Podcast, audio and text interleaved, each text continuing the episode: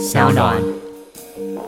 对于那些极端派的右派的来看，河野太郎还是有点太活泼了一点啊，因为他会开直播嘛，啊，跟那个大家在 YouTube 上面闲聊这样子啊，所以他真的是即问即答嘞。对日本人来说是很酷的事情，虽然对台湾人来说完全 not cool 的，因为大家都这样做，可是，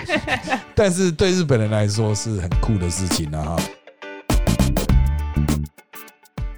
大家好，欢迎收听今天的人渣文本特辑开讲，我是周伟航，今天也是由我和 Josefina，嗨，大家好啊，一起来和大家聊一聊哈，这一周多来的大事了哈，那包括了一个礼拜多两天。啊，是礼拜一、礼拜二嘛，哈，我们是礼拜二晚上录音的啊，大家应该是在礼拜三听到这一集哈。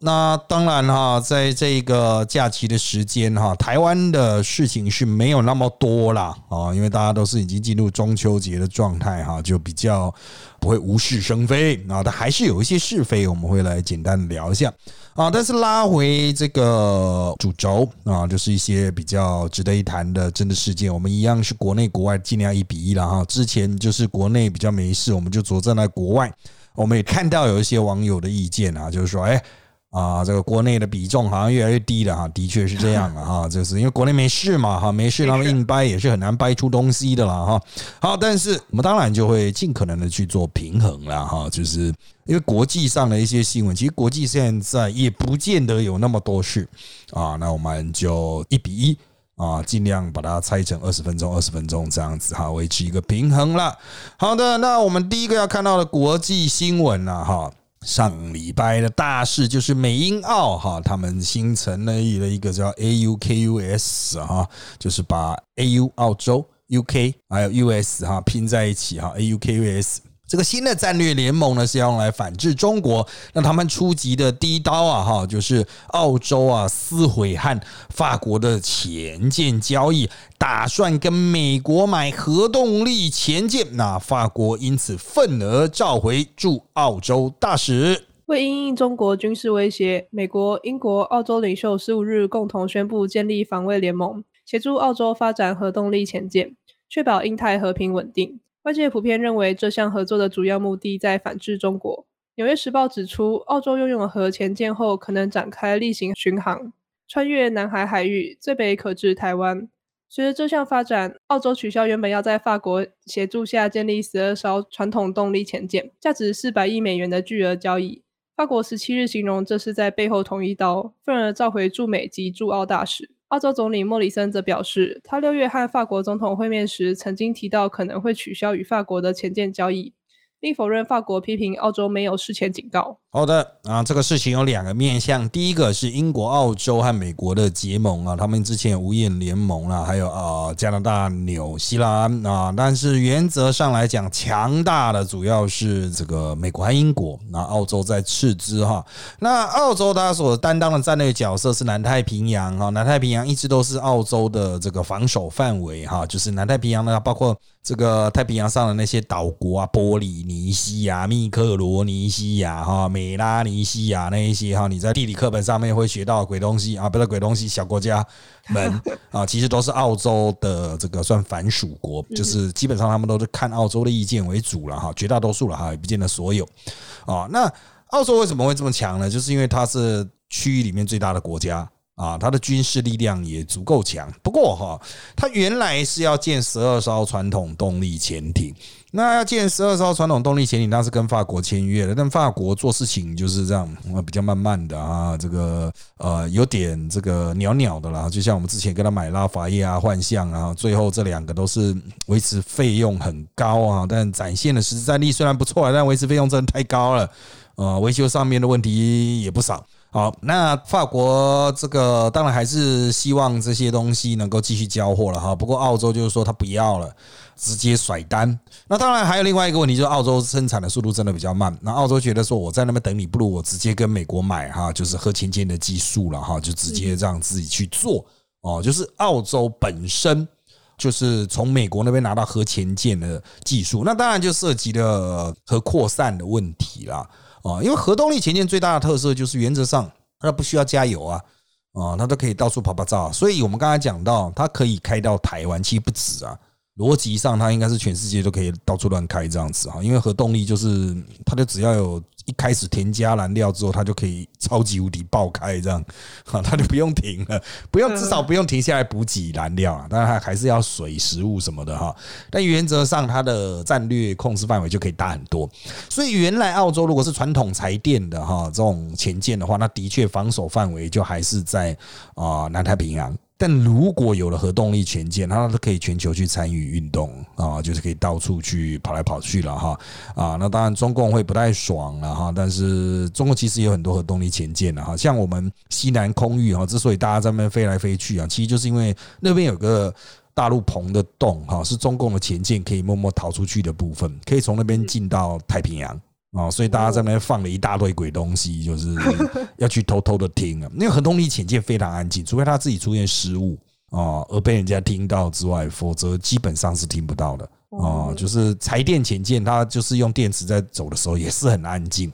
啊。但是啊，如果你离水面，就你台湾海峡就是很浅嘛啊，所以用一些主动声纳的方法，其实还是可以把你抓出来啊。可是主动声纳也不可能一天到晚在那边发射啊，所以就是他们都会想办法。到处偷偷跑了啊！那我们就是不断的发展去侦测的技术啊，就是矛与盾的之间的攻防。那澳洲接下来也会参战，不过呢，虽然他讲说是这个好像就是会展开一个新的单，可是哦，实际做出来哈，要到二零四零呢，要十九年以后才能实际做出来啊，这个可不是一触可及。那当然，他一开始可能会跟美国先租几艘了啊，就是美国其实就是说好了，你。跟我买这个核潜舰的技术，那我就先租你几艘。这可能就是法国在谈单的时候就没办法做到这种程度嘛。啊，法国也没办法说我就直接就送你几艘，类似像租你几艘，就让你这样先练看看。啊，法国没办法做到，那美国就是有这样子的优势那。当然，法国很不爽啊，啊，毕竟那是一大笔钱啊，哈，这个四百亿美元呢，啊，四百亿美元，他我们。年度预算的一半，所以一口气跑了这么大单哈，真的会分倒哈。但是没办法嘛哈，这个，唉，这个法国的东西真的是又贵 又慢，又维修上的问题又很多了哈。所以其实也不能完全怪澳洲跳票哈。但澳洲如果参战的话哈，这个美国在亚洲至少获得一个非常强大的资源的力量啊。那当然台湾也有自己的潜舰国造，我们是财电的啦。啊，拥有这个技术力的话，那当然啊，我们可能啊就可以解决我们现在水面下舰只战力不足的问题啊。不过话说回来了哈，虽然我们讲的是浅见国造了，不过原则上这个东西跟高端疫苗很像，就是讲说都是要国产疫苗哈，但实际上技术全部都是美国许可的，所以就会有人问我说啊，奇怪，这种东西看起来完全都是美国技术啊？说对啊，啊，就只是在台湾生产而已啊。啊，就是不管是高端疫苗或者是前建国造了啊，那讲的好像都是说什么哇，这个什么什么中共阻挠啊什么的，其实啊，前建国造也是类似的概念，就是全部都是在美国的授权受益之下了，只要美国说 OK 哈，就是都是做得起来了啊。好的，接下来下一个主题是上周也是热议的啊，就是中国正式申请加入 CPTPP。那日本的副首相哈麻生哈之一啊，中国人真的会遵守规则吗？中国商务部十六日宣布，正式申请加入跨太平洋伙伴全面进步协定 （CPTPP），并表示将按照程序与各成员进行必要磋商。对此，日本副首相兼财务大臣麻生太郎十七日质疑中国能否遵守规则。中经院台湾世贸组织中心资深副执行长李纯直言。中国此举很大胆，不排除有试探美国态度的意味。好的，讲到加入 CPTPP，台湾也是一直要加入了哈，跨太平洋伙伴的全面啊这个进步协定。那当然，它是一个很进阶的自由贸易的同盟。台湾能够加入的话，当然可以有利于我们的货品在这些国家太平洋的啊几个大的国家内部行销啊，解决我们现在的这个自由贸易协定太少的问题，会不会抽很多的关税了啊。好。那中国能不能加入呢？其实这个 CPTPP 的前身 TPP 啊，原则上就是要对抗中国的啊。当然，美国淡出之后，日本就成为这个组织的头子。啊，那当然他会承继美国的理念哦，就是这个就是要围堵中国，所以他们在写规则的时候哦，就你写了很多中国没办法通过的规则，比如说国营企业啊哈的一些相关的规则啊，还有对于智慧财产权，这是中国最弱了啊，智慧财产权等等，还有一些对资本的控制的部分。好。那当然了哈，中国这个目前是拉到新加坡一票，新加坡当然会支持中国加入。可是日本呢，这个态度哈，其实是蛮负面的啦。负责这一块的麻生就说，他觉得中国可能是没办法过得了审那些规则的审核。那加不加入这个 CPTPP？呃，就是加入它主要难度就是在于所有的当时的会员国都要同意。嗯哼啊，那如果老共先加入了啊，那台湾要么就跟他一起申请，然后比他晚一两天。或晚一两个小时加入这样子，否则后面就会有比较大的麻烦。他只要一直否决你，你就没办法加入啊！这会出现类似像 WHO 当时的状况，就是台湾的谈判其实进展很快，可是中国就要求他们要先进去，台湾才能进去啊！所以如果台湾不尽快送件的话，哈，不尽快进入这种审核过程的话，那到时候可能就会跟中国会形成某种竞争的关系，哈，就会卡来卡去的，哈，就是没办法。啊，很顺利的执行整个审议的过程哦。那台湾之所以难以加入这个哈，也不是其他国家意见，主要还是在于我们和日本之间有那个福岛核实的问题啊，福岛等周边五线食品进口的问题。其实中国也有这个问题，嗯，哦，就是台湾有的问题，中国也有，所以其实中国要进去更困难。可他现在就先递件嘛，然后他就可以在那边一直改改脚啊，台湾不能先进去这样。那台湾就是要排除福岛核实。那我们之前虽然有公投说不能引入，不过公投只有两年效力，所以已经过期了。那当然了，我们现在看哈，台湾大概要等到年底，我们的四项公投结束，然后才会进入这个福岛核实的实质议程啊。因为民进党政府大概也不会突然先泼啦，无事生非，然后就是让他的四个公投哈，这个在民众的杜烂之下，因为不过，因为也包括来猪的态度了啊。这个来猪公投是在年底嘛，如果没过的话，哎。哦，也许还真的会递件的哈，我们可能就会递件去申请 CPTPP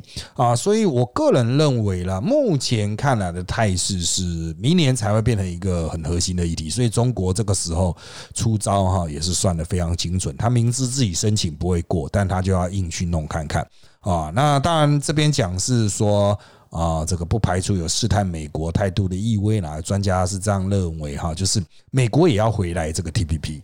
啊，川普虽然退出嘛，好，但美国要回来，拜登时代要回来，那当然就是要看美国的介入程度有多高了哈。好，那我们既然谈到美国，我们就来看哈，美国最近的那个疫苗第三季的争议啊，就是政府说啊，虽然想要促进第三季的施打，不过 FDA 的专家小组呢，投票的结果是反对全民打第三季，仅同意特定族群施打。美国食品及药物管理局 （FDA） 高级官员和世卫人员等顶尖科学家十三日在知名期刊《刺格针》刊登的文章表示，完整接种疫苗已够防 COVID-19 重症，一般民众不需追加剂。美国 FDA 专家顾问十七日投票通过，反对全民打第三剂，而建议为六十五岁以上美国人与高风险族群施打第三剂 COVID-19 疫苗。此外，新加坡本周起为六十岁以上的年长者等高风险族群接种第三剂疫苗。政府官员十七日表示，可混打不同厂牌的 mRNA 疫苗作为追加剂。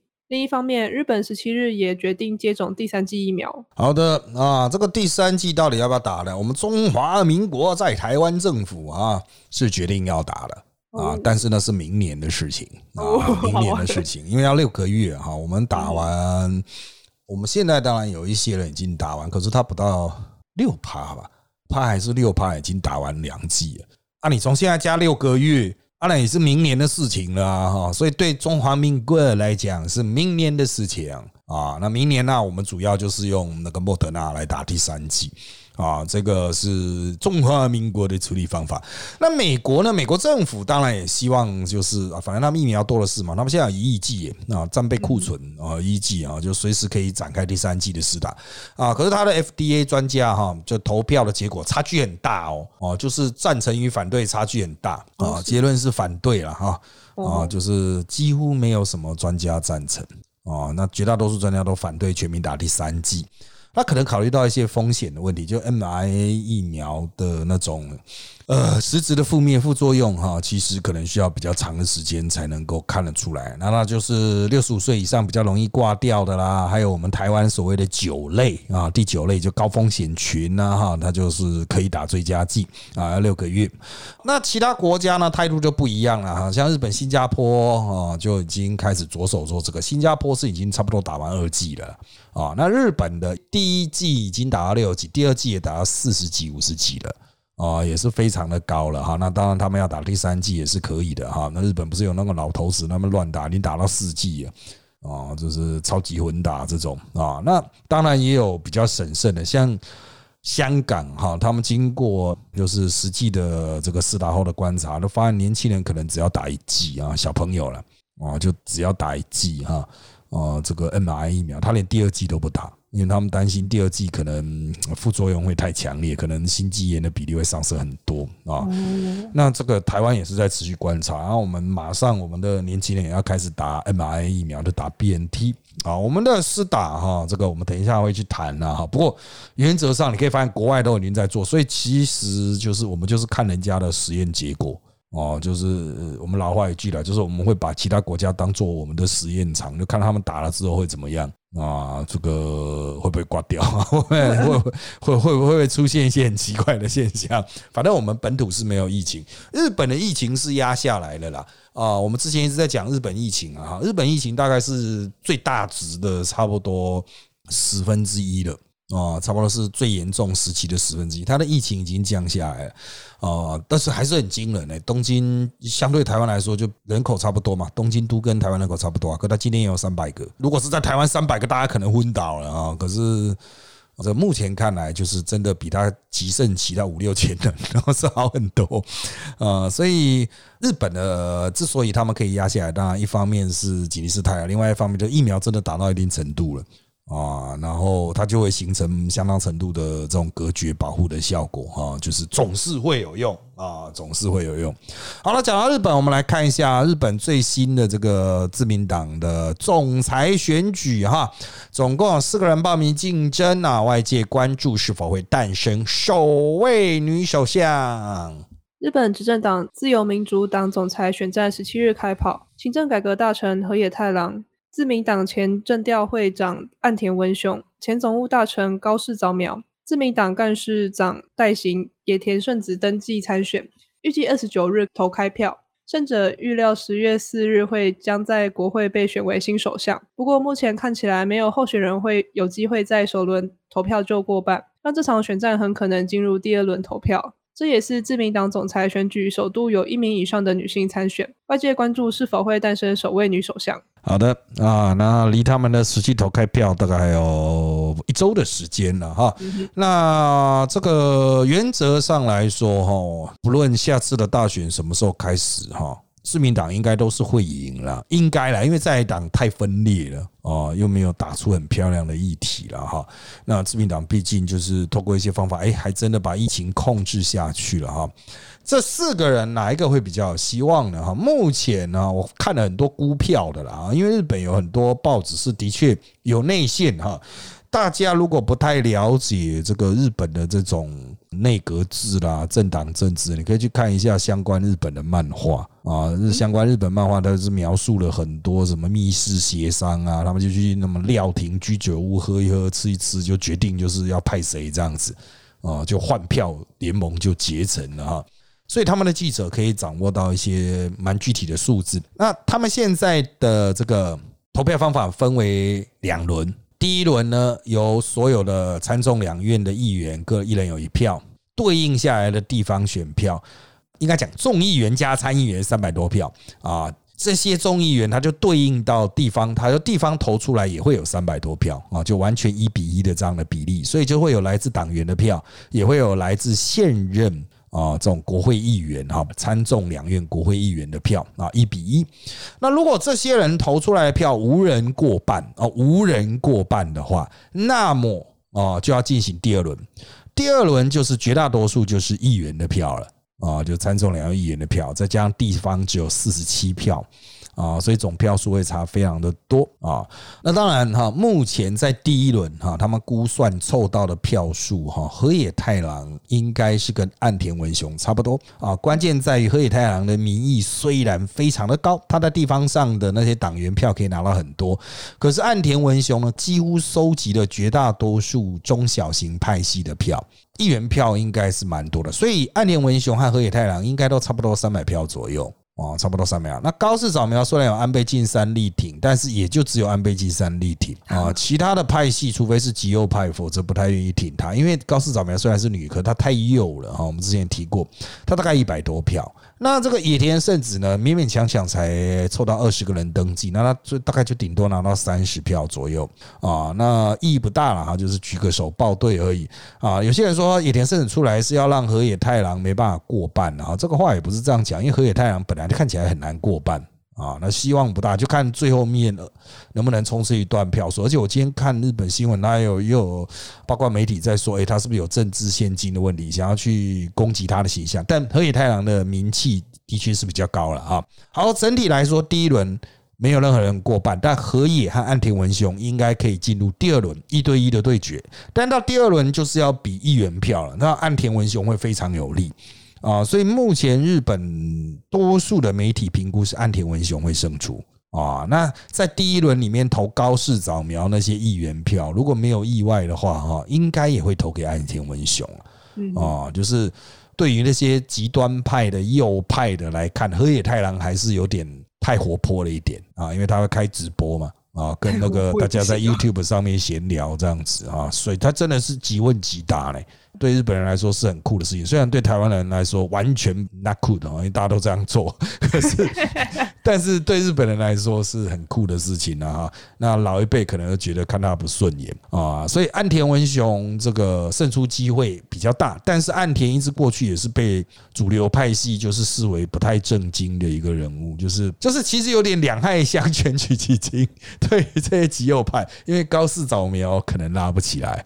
啊，好，那不管怎么样了哈，前三名的这个河野太郎、安田文雄、高市早苗，原则上他们对于台湾的态度都相对友善，对中国的态度哈也是啊日渐强硬了哈。不过河野太郎算是其中里面可能比较柔软的，对中国态度比较柔软啊，他比较会关注中国的想法啊。但是我个人认为哈，我个人认为就是不管是河野或是岸田胜出哈，背后的那种大魔王应该还是。安倍晋三和那个啦啊，麻生太郎啊，所以就不会有什么太大的格局上面的转变啊。至于是不是会诞生女首相呢，还是比较困难的啊。但是如果哈，我要强调最后一周突然发生什么很大的贪腐弊案啊，造成了选票的这种快速移动啊，或者他们哎啊深夜出去吃饭喝酒，哎又让一些选票产生变化，呃，也许结果哈真的会产生一些转变，也说不定了啊。好的，接下来我们焦点就来看到国内啦。首先，我们来看一下哈，关于国内的最新疫情以及疫苗的施打状况。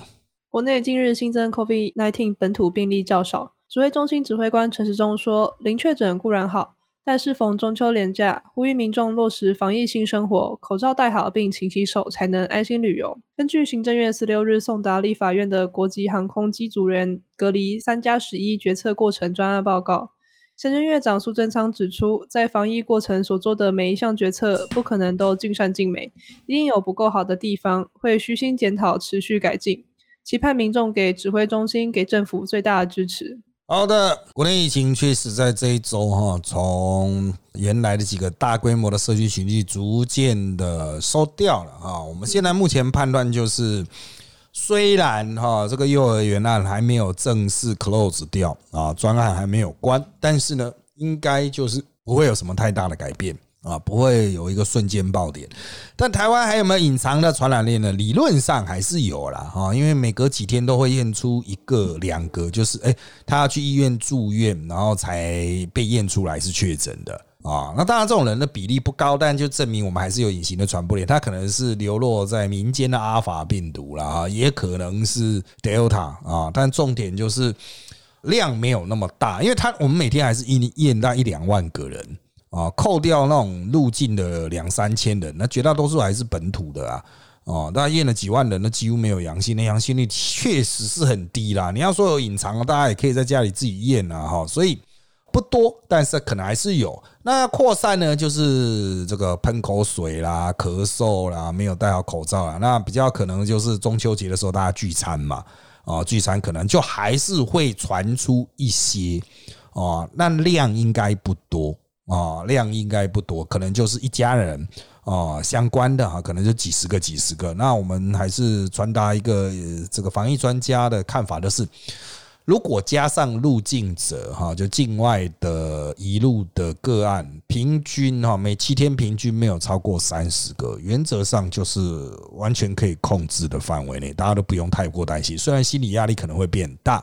啊，但还是可以啊处理得了。那再来就是哈，我们的目标是打疫苗打到六十趴要降一级哈。我们之前讲说不能降一级，就是没有六十趴。那他这一次延到十月四号，那十月四号那个时候呢，有没有办法降到一级呢？十月四号首先讲，他有办法打到六十趴啊，打到十月四号应该就有六十趴的人都打了第一剂，现在约五十趴。那我们在两周内要打十趴并不难啊。那我个人认为，就是 BNT 的这一批打下去啊，还有接下来 AZ 的一些人哈打下去哈，那差不多了。拼拼凑凑，差不多就是这个比例会冲出来哦。那第一个标准就是啊，这个疫苗四打六十八。第二个标准哈，就是确实的没有什么啊严重的本土群聚。那指挥中心可能会允许一些本土群聚了啊，但是就是也不是允许啦，就是。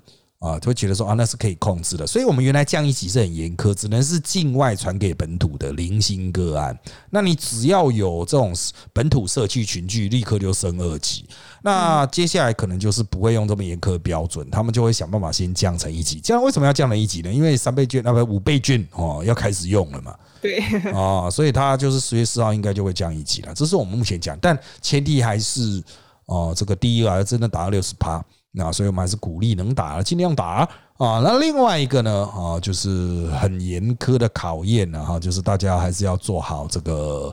消毒啦、勤洗手啦哈，这个十连制了哈，该做做好，其实也不用太过担心了哈。就是台湾已经养成了这种生活习惯，那我们的生活习惯的确形成很强的这种隔离效果哦，其他国家都没办法做到。哦，所以我们已经不是临床，我们是大规模集体实验，证明我们的围堵效果，这样就是很有效哦。所以接下来可能真的降一级的话，还还会蛮多店家都可以重新开放。那我们可以进一步去看那 KTV 啊，会不会有问题啊，等等的啊。那像大家讲，那隔板可不可能拿掉呢？啊，店家的那个梅花座什么时候可以撤掉？其实，在一级的状况下，原则上是可以了，但是要看他们新的一级是怎么设定。相关的规划会在九月底、十月初啊，十月一号、二号左右可能就会丢出来，告诉大家说我们接下来要怎么做。那如果那个时候还是有疫情的话，可能会拖到十月四号啊。那如果十月五号没办法降哈，那它可能就是所谓的。又会再推出部分开放啊，就像之前嘛，还是在三级的时候就会有一些部分开放，这是我们现在得到的消息啦，就是一定会有一些松动，让一些实体业者可以嗯，这个取得一些资源啊，或是求生的机会了啊。好，那当然哈，对于疫苗施打，我们接下来就是大量的啊，这个同步施打，我们会有四种疫苗同时开始施打，不免有些混乱啊，但是我们的施打量应该都可以维持在。一定的程度哈，就在这个中秋收假之后哈，九月二十三号开始哈，就是最大规模的 BNT 的校园施打啊，那包括了再隔了几天之后哈，就是九月二十七号开始哈，到十月二号就会有高端的啊第二季啊，A G 的第二季啊哈，还有莫德纳的第二季啊，就是很多啊，莫德纳的第二季就是他们。掌握的量其实是相对充足啊，所以他们现在除了前几天讲说开到七十五岁，今天又讲说我们录音的这一天哈，礼拜二又开到七十岁了啊，所以我们得知的消息是月底应该还有莫德纳。当然你会说啊，月底会不会缓不积极？你放心哈，我们现在还有大概五百多万剂。我们录音的这一天是五百多万 G，到了明天可能会变六百万 G，所以 所以会有点打不完啊。就是当然我不知道啊，就是你们听到的时候，是不是真的有新的疫苗进来了啊？但是就是有一点点的多啊，我们就是要赶快把它消化掉了啊！啊，老话一句，我们一天大概打二十几万啊，三十万就是超高速运转了啊。可是现在五百万剂啊。五百万剂至少你二十万，一天打二十万，你要打二十五天呢；一天打三十万，你要隔十六七天呢。哦啊，那人家也要放假，医生又不是每天那边光是打针就好，人家也要上下班，他人家有正常看诊，人家也要开刀，好不好？那么一天到晚在那边帮你打，那不行啊！哈 啊，所以就是我们就是尽可能去协调哈，就是。我们的医疗资源能够彼此交互资源，但是现有的量大概都要达到十月的第二周啊，现有的量哦。那如果要九月底还要进来，那就要达到十月中啊。所以我们啊已经在讲十月中哈，可能可以达到第一季六十五趴啊，到第二季可能就十几趴没有问题啊，十几趴。可是这就会有一个问题，因为世界各国哈都是以六十五趴。成为一个障碍，我们已经讲过很多次了嘛，哦，就是打到六十五趴，就是剩下就不太想打啊，所以真的哈，我们之前都缺疫苗，接下来可能会有那种促进施打方案，而且你来打可以抽奖啊，送乐跟美国一样了吗？呃，送乐透一张啊，这种希望赶快来啦，然后，不管打什么都好，因为高端当然是第二季的在十月第一周。啊，打完之后就可以确定有剩多少量，但是他们现在好像量有因应第二季好像也不太够哦，好像不太够，所以我们还是建议就是有可以排高端第二季的，尽量能打的赶快去打一打啊，以免生产的产能上面有一些问题啊。但是十月中以后应该就会蛮充裕了啊，蛮充裕。然后呢，A G 这接下来也会变得比较充裕啊，A G 也会变得比较充裕。然后就是 B N T 哈，我们评估大概到十月底吧。啊，B N T 想打的应该都已经打到第一季了啊，那很快他们也会安排给他第二季这样子，所以我个人认为十一月中应该就可能嗯呃会开始打疫苗抽奖了吧，就还没有打的人哦，可能就会开始啊这个怒抽一波了啊。好了，那我们接下来再来看下一个主题了啊，下一个主题是我们之前已经。有这个视线案出来了哈，就是这个限制女性夜间工作为限哈，那健康因素或孕妇哈并不会受到影响。大法官视线认为，限制女性劳工夜间工作违反宪法保障性别平等，判定违宪。劳动部十三日表示，该项自宣布日起已失效力，但女性若因健康因素或是妊娠、哺乳期，仍不得执行夜间勤务。好的啊，原来这个啊法律的对于女性的这个夜间工作的保障，那是就是要有工会协商啊等等的哈。那那个大法官他们是认为就是啊，其实就是不能啊只限于单一性别有这个福利哈，应该是两个性别都有了哈，所以。就把它宣布于违宪了，违反性别平等了哈。那当然是可以去争议了哈，就是他还有很多讨论啊。不过我们现在我看。愿意跳下来讨论这个的学者专家也不多了，我也比较没有时间去慢慢看他的那个所有的哈每一个解释文啊，那其实里面有很多可以讨论的东西，它其实蛮哲学，也不是蛮法律的了啊。但是目前来说呢，其实这个原来那个相关的规定也没有很认真的执行啊。我现在听台的也有不少的女性劳动者，有谁曾经参加过这种夜班协商啊？啊，全部都是无止境加班的啊，这个自愿加班的啊，就是台湾的劳权本来就不够伸张了啊。好，那当然。啊，这个法律的，特别是对于夜间工作、超时工作哈等等的协商的规定啊，当然。啊，后续再想办法去做补强，而且是跨性别的哈，男性也不适合从事夜间工作。我们前面提到，但是目前啊，必须强调的就是啊，因为身体因素啊，或是这个哺乳期啊、妊娠啊哈这种这个跟生育相关的哈，原则上还是会受到特殊法律保障啊。这是因为属于生理特质的部分啊，并不会随着这个宣告违宪而失效啊。那我们必须要强调的是哈，就整体劳权的长远发展。来讲哈，限制不合生理时钟的那种劳动啊，这个势在必行啊啊，势在必行啊。那当然，怎么在立法的过程中避免可能出现违宪的争议啊？那就当然就是立法委员他们要好好去动脑筋的部分了哈。那这个部分啊，因为他宣告无违宪之后，有些人说要补破网了哈，想想办法去立法排除性别因素，把这一条重新纳入协商哈。那我个人认为，因为民进党政府现在有很多鸟事要处理，他们认为的比较急的东西很多。啊，所以目前不太可能会处理啊，大概要等到明年的可能第一会期或第二会期吧。啊，这个选前比较可能的啊，因为就是希望有一些东西可以嘴炮，这样选举比较好选嘛。啊，所以我个人认为可能是明年才会处理了哈，应该不会是今年。啊，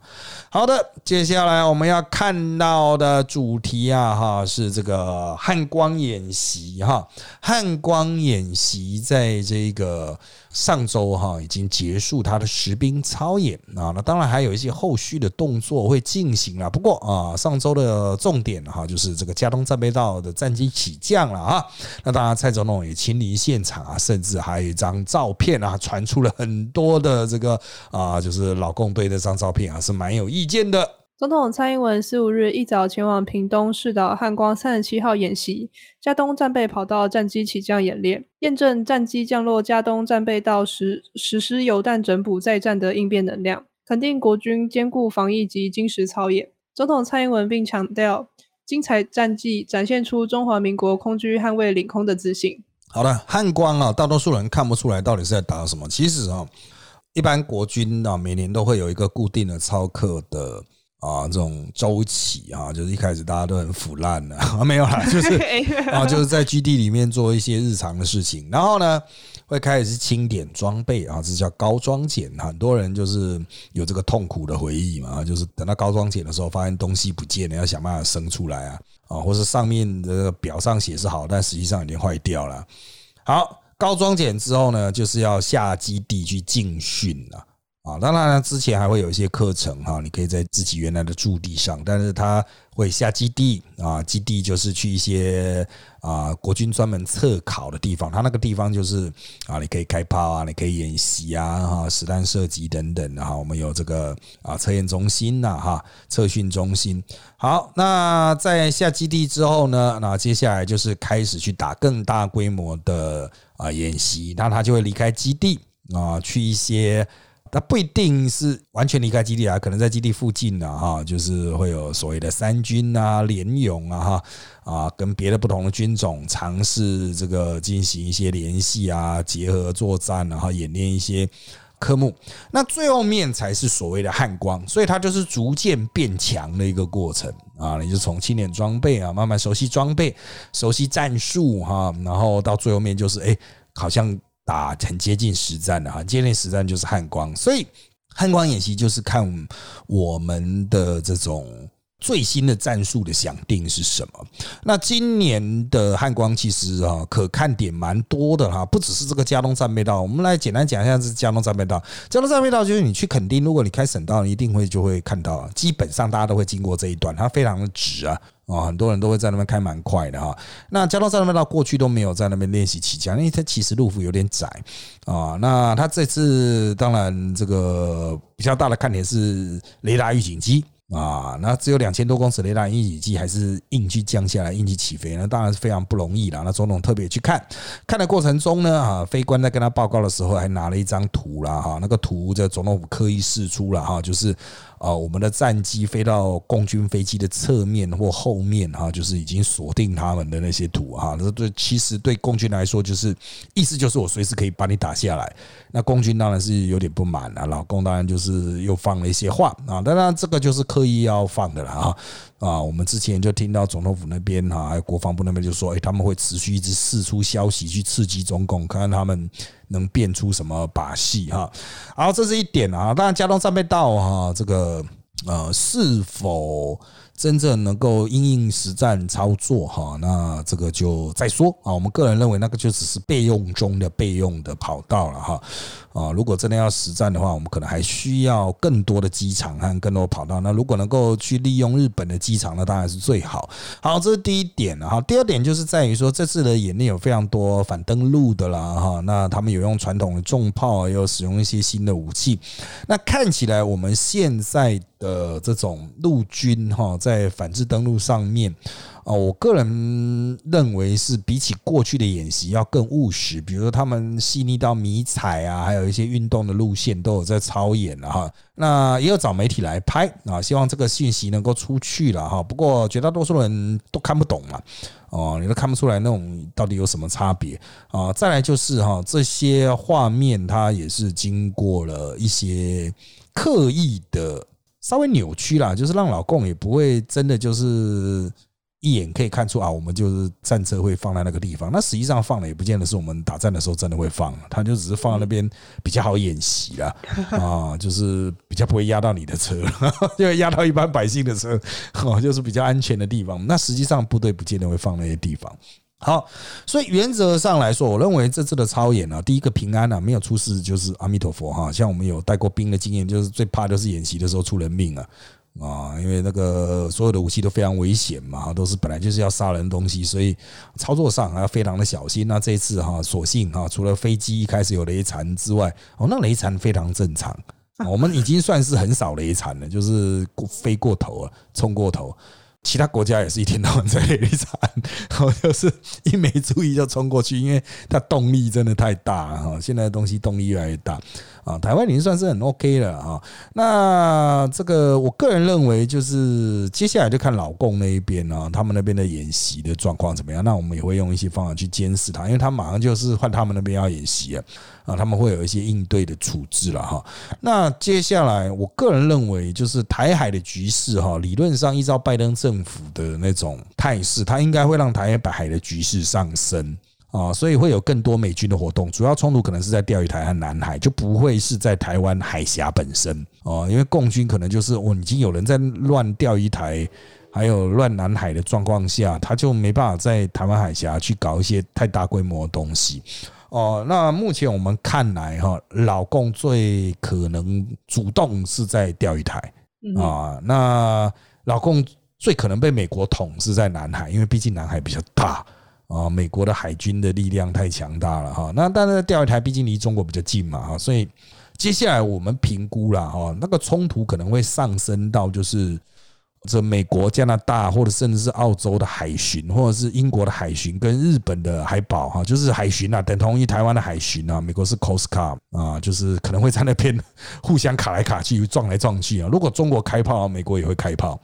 我们比较大的优势是我们海巡有一些比较可以从这个海巡转变成为呃这种军舰的船。啊，那是不是要投入在那边展现啊，或者是紧急换装这样子哈，紧急的把它装上飞弹等等的？我觉得这个都是后续值得观察的部分了哈。海巡是有在做准备啦，我必须要跟各位讲啊，中华民国海巡虽然它原则上就是海上警察的意思啦，就像韩国的海巡就真的是海上警察那种 feel，可是中华民国的海巡其实有很多就是军人去装的。啊，那本质就是还是军人啊，像我以前教到军校学生有很多，现在就是海巡了啊。虽然他是就是海巡里面的人，但是他本质还是军人啊，他是比较偏军系的啊。所以真的，我们的海巡真的要临时转换成啊，不管是岸巡哈，或者是真的在海上的那一种哈。啊，其实都还有一定的战斗能力了，也没那么差，只是要授权让他们开打而已。好啊，所以接下来哈，我的个人的评估是，台湾海峡可能会有一些啊持续上升的局势了哈。那到底对谁有利呢？啊，这个很难讲，但是台湾人就审慎面对吧。那至于啊，最后面我们还是再提醒各位啊，接下来疫苗施打哈，请各位能打第一剂、能打第二剂的都要记得去打啊。更重要的是。不要打错了啊！看清楚 啊，那选清楚一点了啊！你要记得你自己打什么、什么时间、什么地点，不要跑错了啊！你你搞错，人家可能搞错，那就变悲剧了，好不好？好的，那我们今天的节目就到这边啦，谢谢大家收听这集的人找我们特辑开讲。现在我们在各大 Podcast 收听平台，如 s o n A P P、Apple Podcast 和 Spotify 都可以听到我们节目。欢迎大家订阅、留言给我们五颗星。那我们就下次再见喽，拜拜。